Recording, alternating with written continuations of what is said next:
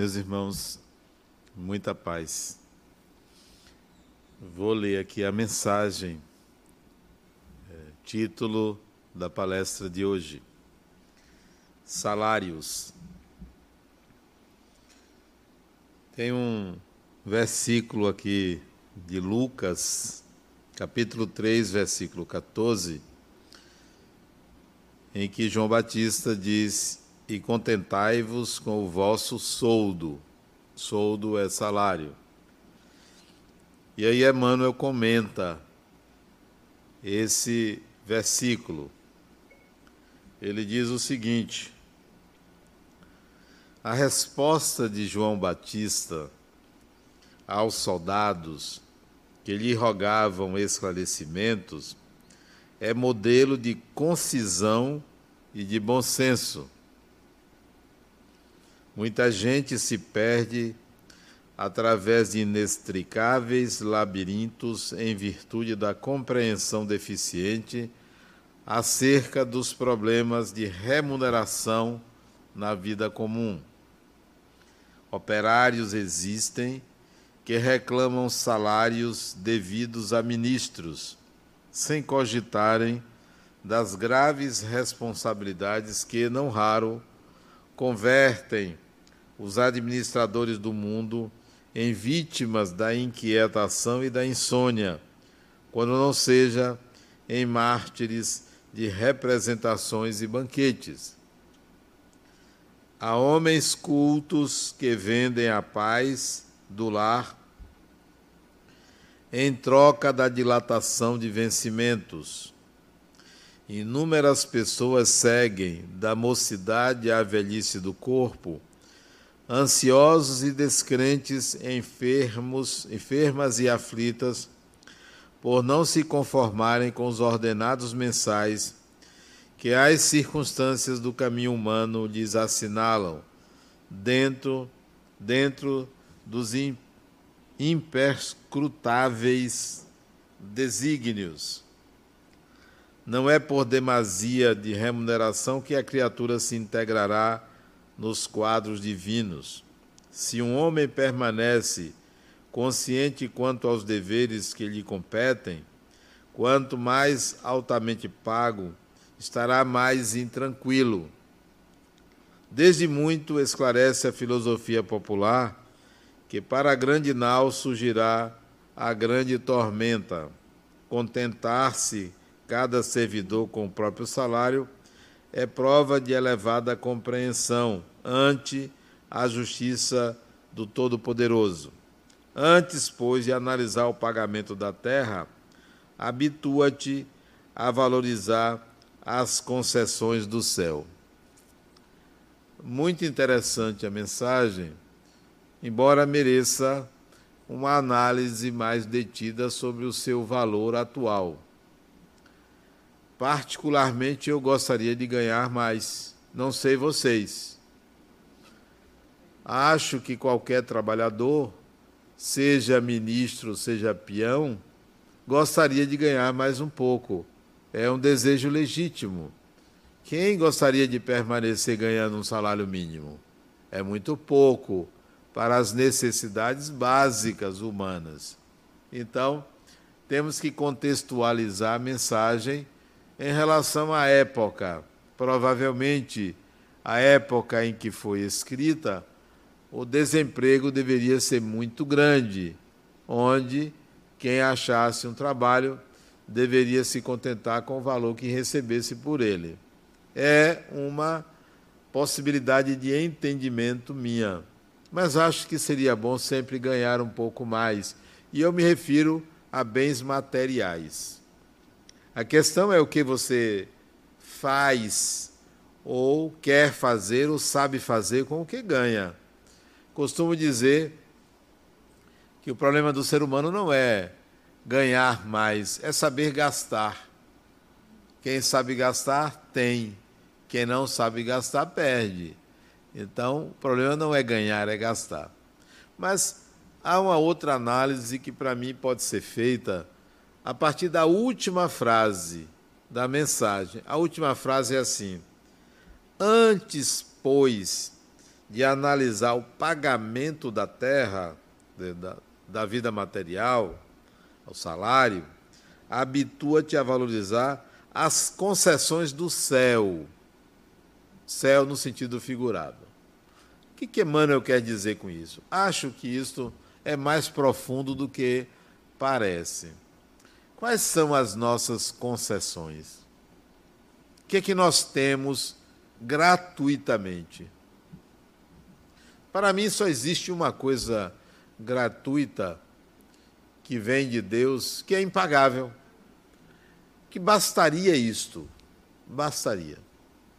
Nada mais seria necessário ser dado, nenhuma graça, nenhum prêmio, nenhum benefício, basta uma única coisa. E essa coisa única, lógico, é a imortalidade. Se você toma consciência de que você nunca morre, você que eu digo, o espírito, não esse corpo e esse personagem, não precisa mais nada. O resto a gente vai buscar, tem que buscar. Isso é suficiente, porque a indestrutibilidade é a vida para sempre. Então, para mim bastava essa concessão. Mas vamos ver se se há outras concessões.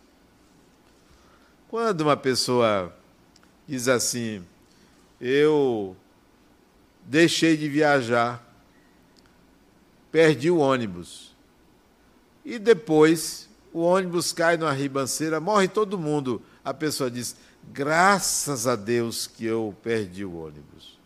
E acha que isso é uma concessão.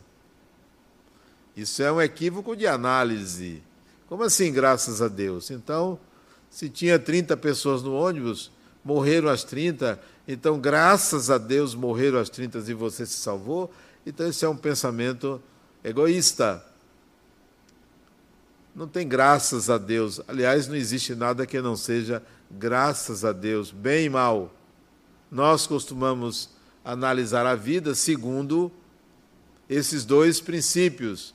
Ou isso é bom, ou isso é mal restringimos a vida a duas polaridades. Como se, por exemplo, só existisse homem ou mulher. Como se só existisse alto e baixo. Então restringimos a vida àquilo que é bom e àquilo que é ruim. Se você pensar que existe muita coisa que não é boa nem é ruim, porque se você assim qualificar, você exclui o aprendizado de cada experiência, você vai deixar de viver mais do que deveria viver a vida. Aproveitaria muito mais a vida se você não ficasse estabelecendo: eu só quero o que for bom, o que não for bom eu não quero. Mas você poderia extrair daquilo que você antes considerava, considerava que não é bom algo muito positivo, algo muito importante. Por exemplo, eu tenho um irmão que ele se queixava da mulher, da mulher dele. Algo difícil um homem se queixar de uma mulher, né? Se queixava da mulher dele. Porque a mulher apurrinhava ele, porque a mulher criticava ele, nunca elogiou ele. Coitadinho, olha. Parece uma criança. Eu disse, rapaz, você ganhou um presente. Aí ele disse, leve para sua casa. Eu já tenho o meu. Não preciso de dois. Você ganhou um presente. Me explique, que presente é esse? Você está diante de alguém que não é você. E a grande oportunidade de se aprender é quando a gente lida com o que não é igual a nós. Porque dois iguais não aprendem, não crescem. Só se cresce quando se lida com o diferente. Não é com o melhor ou o pior, não. Com o diferente. Só há crescimento quando há diferença. Sem diferença não há crescimento. Você ganha de presente alguém que é diferente de você. Que tal você aprender com a diferença?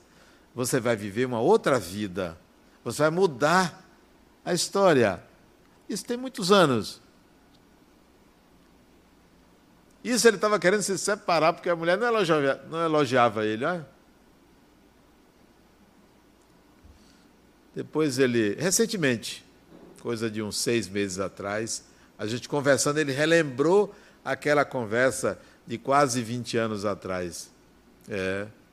Realmente hoje eu vejo, diz ele, disse ele, o quanto eu aprendi com a diferença.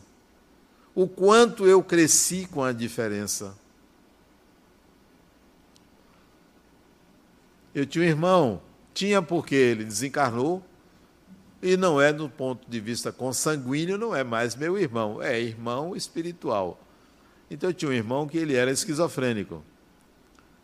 Era terrível a, a vida dentro de casa com ele. Aprontava horrores por causa da doença dele. Um presente. Como aprendemos com ele? Quanta coisa foi aprendida.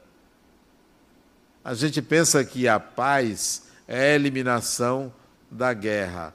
A paz é o equilíbrio de tensões. As tensões permanecem. Só há crescimento quando você se relaciona com o diferente. Se não é diferente, você não cresce, você se acomoda. Então, quais são as concessões? Quais são as concessões? Se não experiências significativas de crescimento interior. Essas são as concessões. Às vezes eu olho assim para certas experiências que eu vivo e digo assim: Deus, você gosta, né? Você gosta de fazer essas coisas, né? Fica me testando, fica me mandando gente assim, gente assado, mas eu já sei. Você quer que eu cresça e eu, eu topo. Eu topo. Toda experiência vale a pena. Todas as vezes que você rejeita uma experiência, ela vai aparecer lá adiante. Vai aparecer. Porque tudo aquilo que a gente nega e rejeita tem algo a nos ensinar. Então, o salário não é só a imortalidade do espírito. A concessão não é só aquilo que você acha que foi dado desde o início, como, ah, eu também sou filho de Deus. Excluiu as filhas, né? Excluiu. Ah, eu sou filho de Deus. Quais são as concessões? Toda experiência é uma concessão. Toda experiência.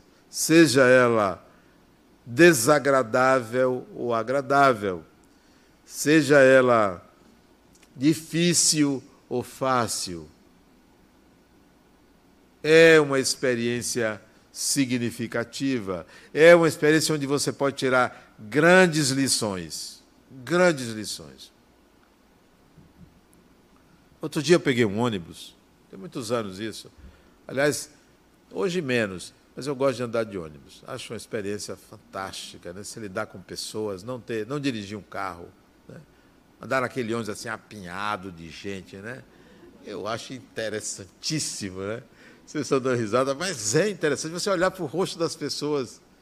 Você vê cada fisionomia estranha, muito estranha, mas não deixam de ser interessantes.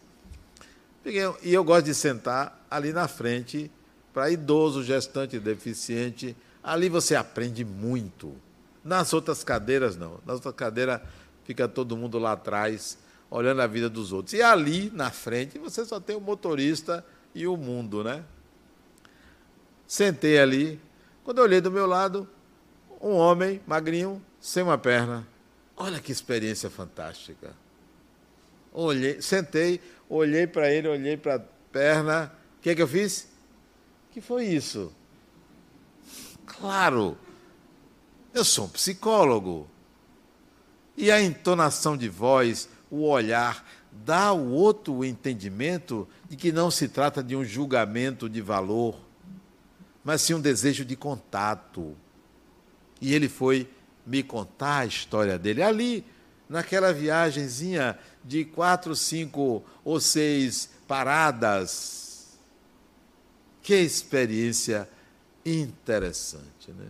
A outra, também, na minha cadeira, havia um excesso lateral na pessoa. Parte da minha cadeira estava sendo ocupada pelo excesso lateral. Sem problema. Né? Você tem que compreender o excesso lateral de certas pessoas em regiões específicas. Me sentei, ela se acomodou, mas não mudou o excesso lateral, não dá para tirar, né? E eu fiquei ali imprensado, né? Eu olhei para ela, olhei para o excesso lateral e disse: esses bancos são apertados, né? Para. E ela conversou comigo, disse: meu filho, você não sabe meu drama para sentar em cadeira. Não viajo de avião por causa disso. Porque o excesso lateral era excesso mesmo. Tinha muito tecido adiposo ali. Cada experiência pode ser enriquecedora para você. Enriquecedora. Dentro de casa, aconteceu um imprevisto na minha casa, isso tem umas três semanas, uma coisa assim muito desagradável, né? Mas que serve de experiência, uma coisa muito negativa. Serve, Eu desci para beber água, acendo a luz da cozinha, o que é que tinha no meio da cozinha? Exatamente. Experiência terrível, né? Fazer o quê? Voltar. Avançar jamais, né? Voltar. Voltei. Aquela eu rejeitei, mas ainda haverá um confronto futuramente. Cada experiência você tem que se perguntar: o que é que eu preciso aprender com essa experiência? E não se ela é boa ou ela é ruim. Se ela é positiva ou negativa, porque tudo é bom. Tudo, tudo, não tem outra, outro adjetivo. Não é bom ou mal, não. Tudo é bom, tudo é positivo, tudo é real. De cada experiência você pode tirar um aprendizado muito grande. Muito grande. Se aprende tendo e se aprende não tendo.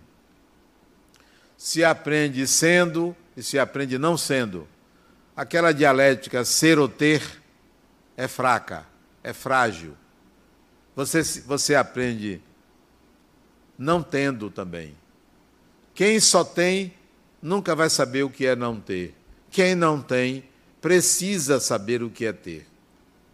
Quem galga uma posição social elevada, isto é, torna-se ou é, ou tem valores, ou tem é, é, habilidades, ou conquistou uma condição ética de vida, é.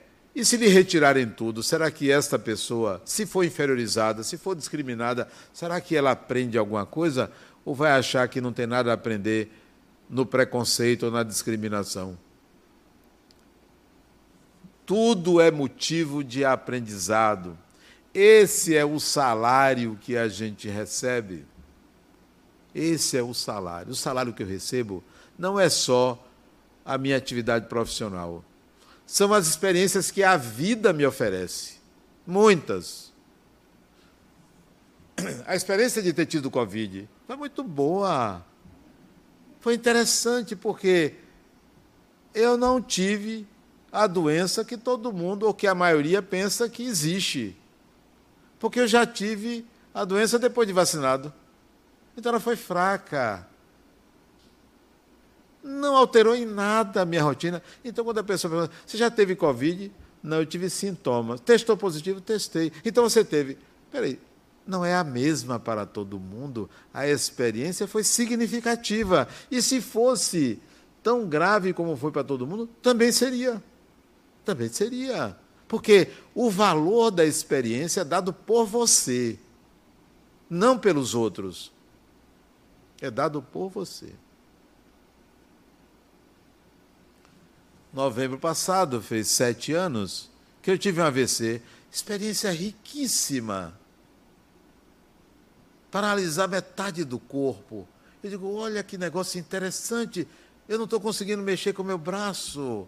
Nunca senti isso. Experiência nova. Minha perna não me obedece. A boca entortou. Experiência extremamente gratificante. Para mim, para os outros, minha esposa me disse: Você quase me mata. Eu, é como o outro vive a experiência.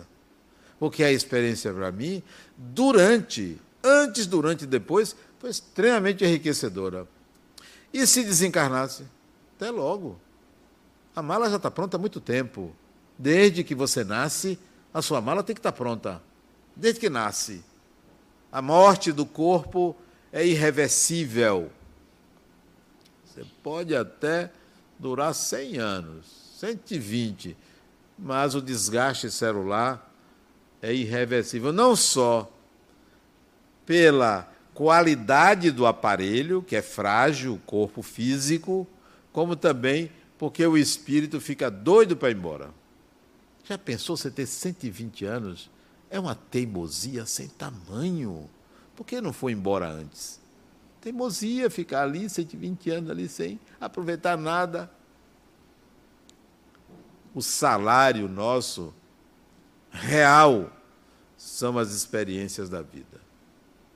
São as circunstâncias que a vida oferece para você, sem que você busque. Porque as que você busca, que você escolhe, você sabe mais ou menos como é que você vai viver. E quando é uma coisa inusitada, que não dependeu de você, que acontece, que surge, isso sim é o diálogo com Deus. Essa é a experiência significativa. Há anos atrás, isso deve ter uns 12, 13 anos atrás, eu recebi uma ligação de minha filha, uma de minhas filhas, meu pai, bati o carro, estou aqui, carro batido, sem poder fazer nada.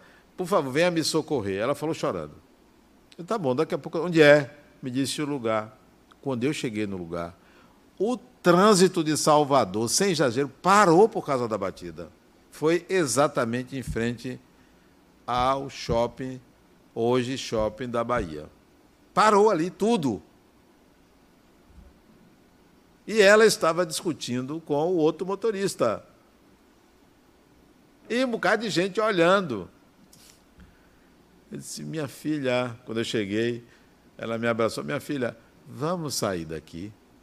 Meu pai, mas ele bateu. Vamos sair daqui. Não queira sempre a razão. Queira a paz. A paz, às vezes, é muito mais importante do que a razão. Olha o que está acontecendo aqui, está tudo parado. Vamos sair empurra daqui, estica dali o para-choque e tal. O carro pegou, saiu bem capenga e foi embora. Foi todo mundo embora. Anotei a placa do carro, depois eu esqueci. Para desespero dela, ficou zangada comigo, porque eu resolvi de uma forma que ela não resolveu. Você não me chamou? Eu resolvo da minha maneira. Então, a experiência vivida por ela foi uma, a vivida por mim foi outra, completamente diferente. Estamos em horizontes diferentes. Fui chamado para uma circunstância que eu não escolhi.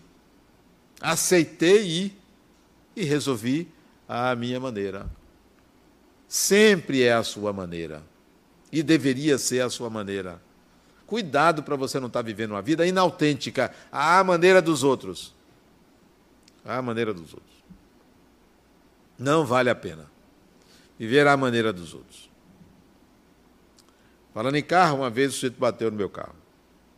Bateu na lateral. Parou tal.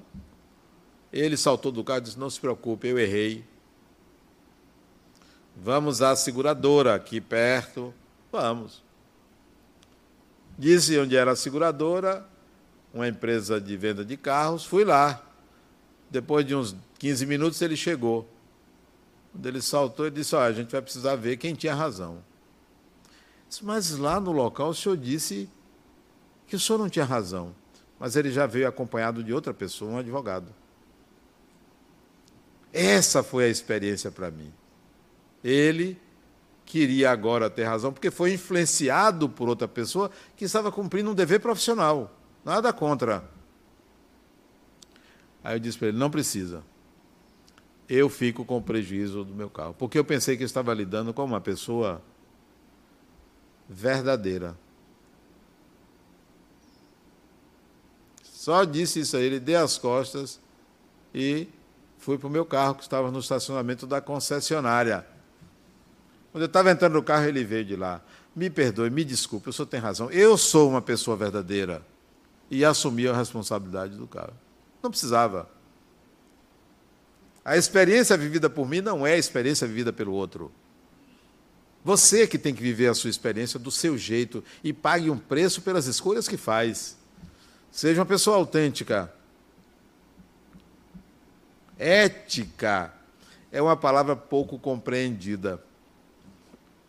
Se todos fôssemos éticos,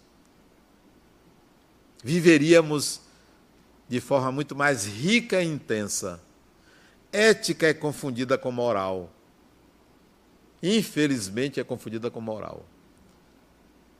A moral julga, a moral não liberta, a moral oprime. A ética não. Agora, o que é ética? Eu tenho um conceito de ética. O que é ético para mim? Ética para mim é coerência. Assim penso, assim sinto, assim ajo. Isso é ética. Se eu roubo, se eu roubo, é um ato. Se eu penso que roubar é honesto, é certo, eu estou sendo coerente. E se eu sinto que quando roubo estou fazendo uma coisa boa, eu estou sendo ético, porque é coerência consigo mesmo. Mas, normalmente, quem rouba sabe que está fazendo algo inadequado, inconsequente, ilícito. Então, não consegue dizer assim penso, assim sinto, assim ajo. Mas se na sua vida você conseguir, em tudo, passar a experiência pelo crivo do é igual o que eu penso, o que eu sinto e o que eu faço. Se você conseguir isso, você vai viver intensamente a experiência e vai ter ricas experiências concedidas pela vida. Por causa da ética, da sua ética. Mas nós não pensamos assim. Achamos que ética é fazer o que é certo. Mas o que é certo para você? Tente aplicar. Assim sinto, assim penso, assim ajo. Tente ser coerente. Então, se uma pessoa me perguntar, Adenauer, você pegou isso de outra pessoa? Peguei. Por quê? Coerência. Peguei por causa porque estava com fome, por causa disso, por causa daquilo. Isso é ser coerente. Agora, se eu peguei e disse, não, não fui eu, eu não estou sendo coerente. Que tal você ser coerente na vida? O salário que você vai receber pela coerência é que a divindade, ou Deus, qualquer que seja o nome que você dê, vai lhe oferecer experiências significativas, diferentes, porque você saiu do lugar comum, da influência coletiva. Quanta gente pensa que é o que os outros dizem? vive de narrativas coletivas, usa um instrumento para mostrar o que não é. Quantos? Então, que salário você vai ter quando você mostra que você não é? O que você não é? O salário, desculpe, vai ser o confronto entre o que você é e o que você não é. Um dia esse confronto virá. Sempre.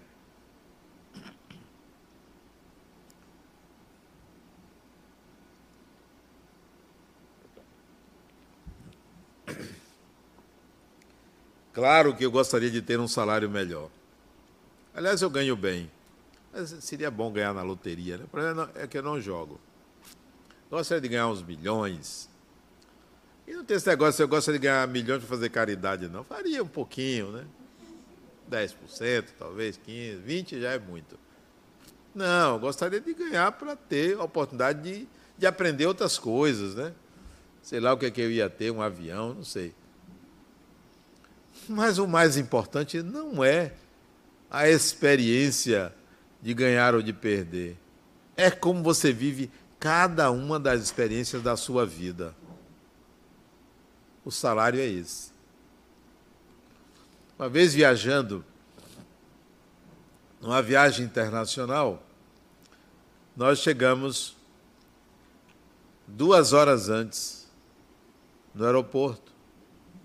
Duas horas. Faltando cinco minutos para duas horas. Duas horas e cinco minutos antes. Só que tinha overbook. Tinha mais passageiros do que o avião comportava. Como eu estava com um grupo grande, eram seis pessoas, cabia três ou dois, o restante não cabia. Então não dava para viajar. E nós perdemos a viagem interna. Estava em outros países, ia mudar de país, ia, não estava num país, ia para outro. Perdemos todos os outros trechos, hotel, tudo. E no aeroporto não dependeu de nós, né? tranquilamente eu pensei assim: Deus está me dando uma oportunidade de viver outro tipo de experiência, com perdas, com lamentações, com zangas, com raivas, com contato com pessoas. Vamos viver a experiência. Se tem que ser vivida, merece ser bem vivida. Tudo que deve ser feito merece ser bem feito. Não tem saída. Merece ser bem feito. Esse é o salário. Seu salário não é o que entra no seu bolso nem na sua conta. Isso pode variar. Seu salário é o que você aprende em cada experiência que você vive.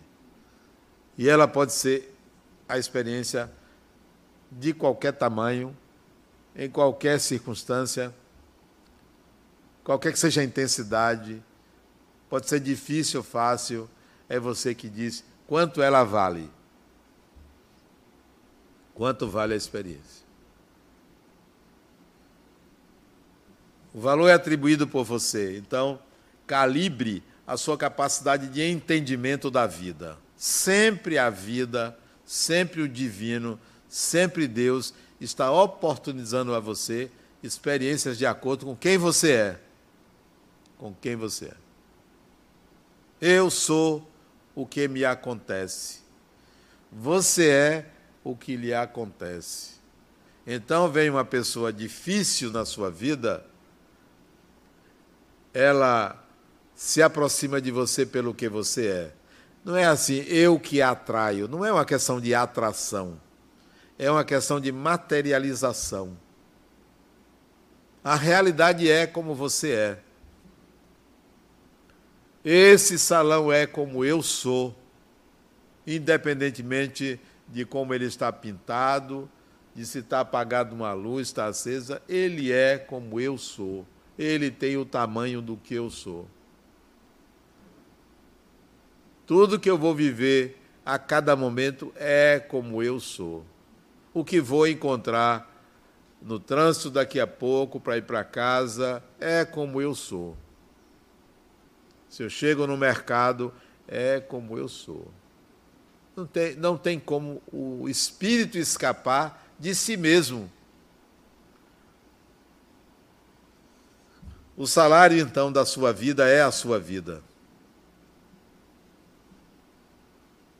O ganho que você tem na encarnação é a vida que você enxerga. Materializamos fora o que somos interiormente. Então, se eu lido com pessoas difíceis, eu sou uma pessoa difícil. Interessante que esses dias, conversando com uma paciente minha, ela me trouxe uma situação que eu nunca tinha ouvido falar. Nunca tinha ouvido falar. Não sabia que existia.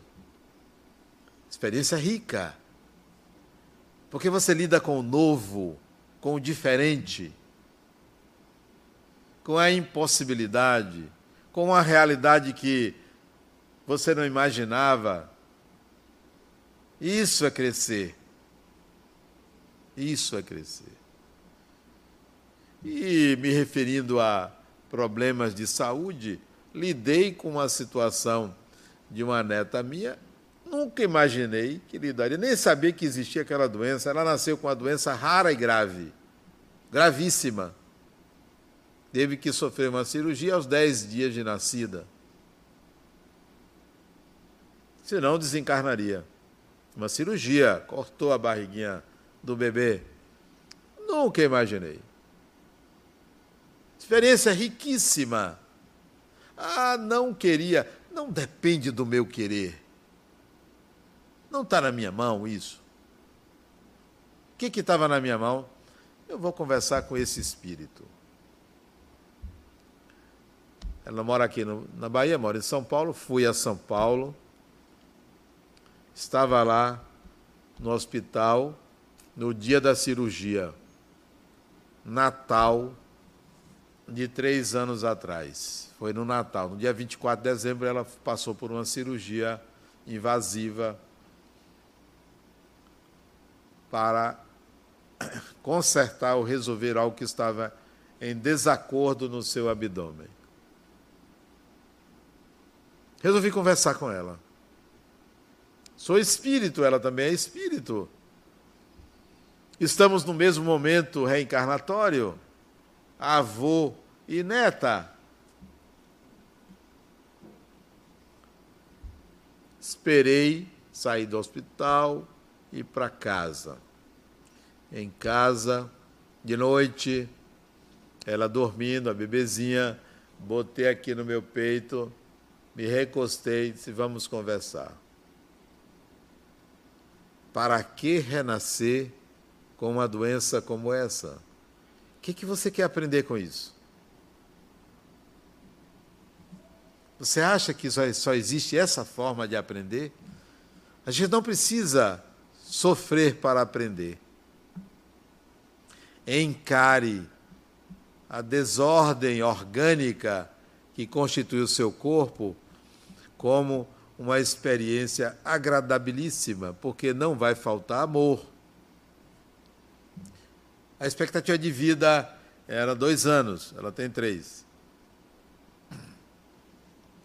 Se você quiser desencarnar, eu conversando com ela, se você quiser desencarnar antes da sua expectativa de vida, a essa altura eu já sabia da doença, conversando com a médica dela e com minha filha que também é médica.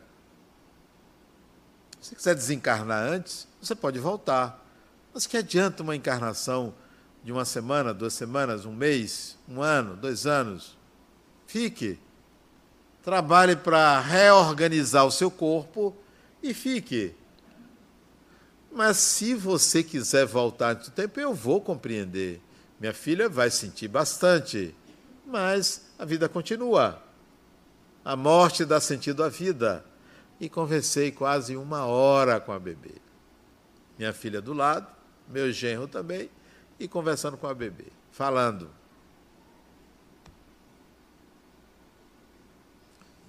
O destino dela é o destino dela, não é o meu destino. O meu destino é estar ou não estar com ela. Esse é meu destino.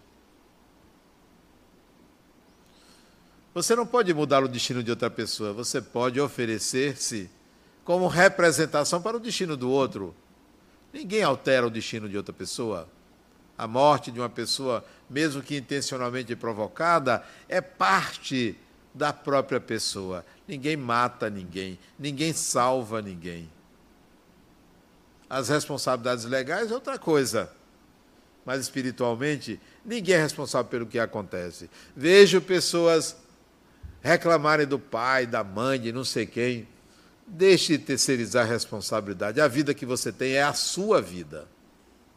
Não é provocada por ninguém. Quem entra na sua vida, qualquer que seja a intenção da pessoa, é parte de você. É parte de você.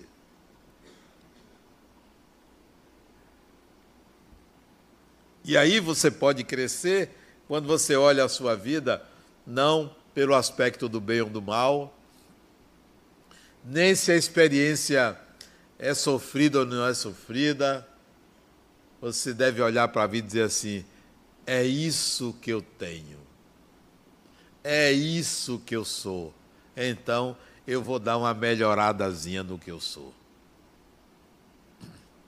Eu vou mudar a minha visão de mundo porque eu não quero ser assim como o mundo se mostra a mim. Se o mundo se mostra a mim dessa forma, é porque é dessa forma que eu enxergo o mundo. Eu quero enxergar diferente. Eu não quero um salário baixo, não. Eu quero um mundo rico. para viver o máximo de experiências que eu possa integrar cada vez mais habilidades. Esse é o pensamento. Então, a vida pode ser muito boa em que pese as circunstâncias aversivas à nossa volta. Pode ser muito boa. Sempre boa. Está doendo? Entenda que a dor é uma irmã, companheira infalível do corpo físico. A dor não vem da doença, a dor no corpo é uma concessão divina. Tome para você aprender a cuidar de você. É divino. A dor não foi inventada por ninguém. Não tem cor, não tem partido, não tem gênero. Ela acontece porque nós temos um corpo sensível e que atinge um ponto divino, inacessível. Aí a dor aparece. Pode botar anestesia que for, tem uma validade. Tem uma validade, porque sentir dor é uma experiência inalienável. Está sentindo dor? Então, é Deus conversando com você. O que é que você quer comigo? Eu contei ontem aqui que terça-feira eu fui no médico, na médica, para fazer radiografia da mão direita. Entrei no consultório, sentei, ela aí, depois de anotar lá um bocado de coisa, então, senhor Adenal, o que é que está acontecendo com o senhor? Doutora, dentro de mim acontece muita coisa. É um mundo, muitas experiências. Não, eu só queria saber o que, é que o senhor veio fazer aqui. Horizontes diferentes, cenários diferentes, pessoas diferentes. Ela aprende com aquela experiência de lidar com o paciente de uma forma e eu aprendo de outra forma, porque somos diferentes em que pese estarmos no mesmo momento evolutivo. Não, você nunca será um problema para mim. E tampouco será a solução. Você será ou é independentemente do que sinta por você, sempre uma oportunidade de crescimento. Com amor ou sem amor, sempre será uma oportunidade de crescimento.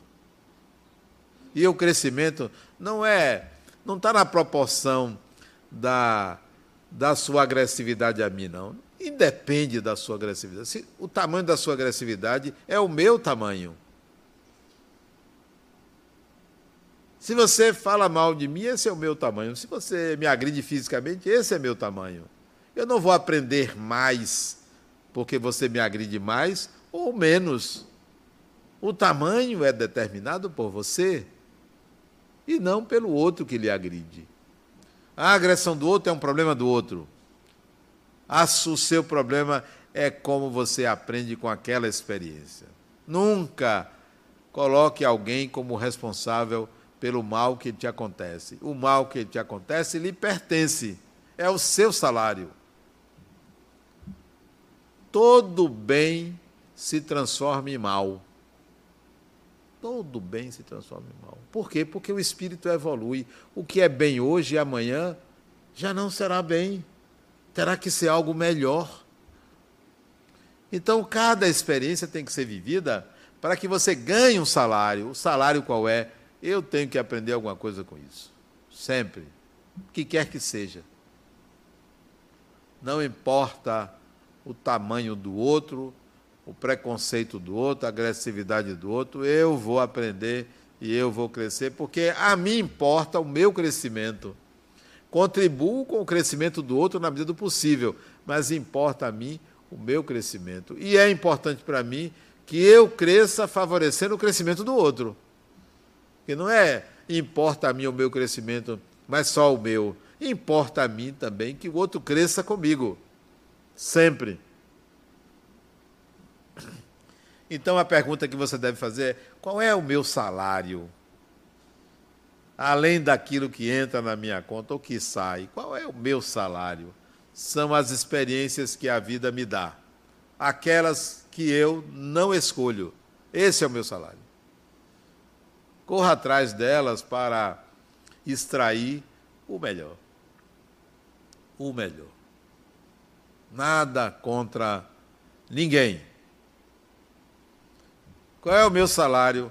É considerar que ninguém compete comigo, é considerar que ninguém é meu inimigo, nem que queira ser. O meu inimigo sou eu mesmo. Eu estabeleço competição comigo mesmo, não é o outro. Uma vez uma pessoa aqui me disse, não estou lembrado quem foi, ah, Denal é, não me aceitou no centro porque ele, ele não quis competir comigo. Como, criatura? Eu não estabeleço competição com ninguém. Pode vir trabalhar. Quando a Fundação La Harmonia nasceu, meu amigo espiritual me disse: Olha, todo mundo pode se queixar, bater a porta e ir embora, menos você. Não é seu? Não foi você que começou? Leve até o fim não tem que se apurrinhar com ninguém, não tem que se queixar de ninguém. Toque a sua vida. Esse é o salário. O salário de Deus para você é a vida que você leva constituída por você. Aceite o salário e busque sempre algo melhor, isto é, busque a riqueza de cada experiência vivida. Muita paz.